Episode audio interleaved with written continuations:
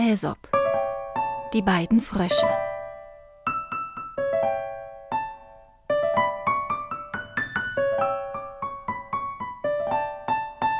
Zwei Frösche, deren Tümpel die heiße Sommersonne ausgetrocknet hatte, gingen auf die Wanderschaft.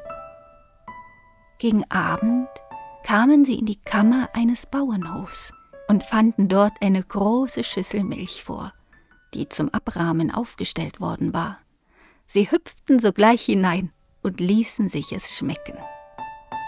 Als sie ihren Durst gestillt hatten und wieder ins Freie wollten, konnten sie es nicht.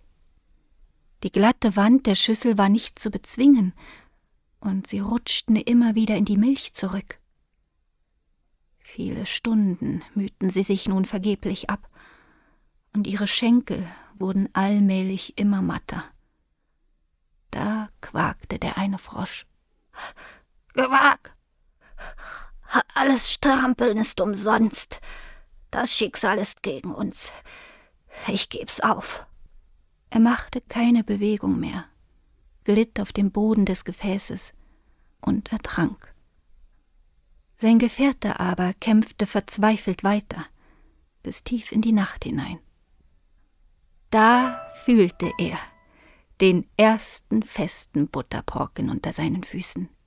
Er stieß sich mit letzter Kraft ab und war im Freien.